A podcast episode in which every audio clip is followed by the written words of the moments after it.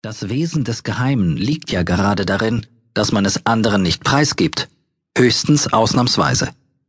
Wer gute Tricks beherrscht, um seine persönliche Effektivität zu steigern, der sollte sie für sich behalten. Sonst nehmen sich bald andere ihre an und damit geht der Zauber verloren, obwohl nicht alles für jeden gleich gut geeignet ist. Das zeigt sich bei der Auswahl und auch bei der Durchführbarkeit. Manches ist dem inneren Zirkel vorbehalten, einiges auch massentauglich, vieles nur für den bestimmt, der selbst draufkommt.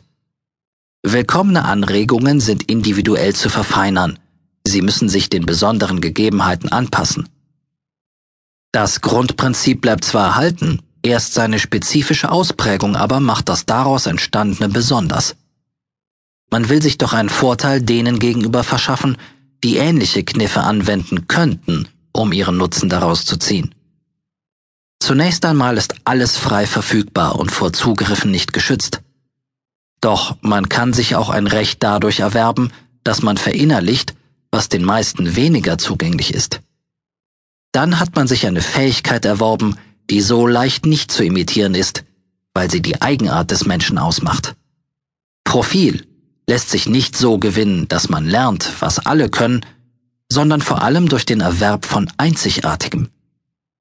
Dabei müssen keine unfairen Methoden zum Tragen kommen, doch wenn es hilft, greift man auf sie zurück, solange sie sich auf dem Boden der Legalität bewegen und niemandem einen unersetzlichen Schaden zufügen.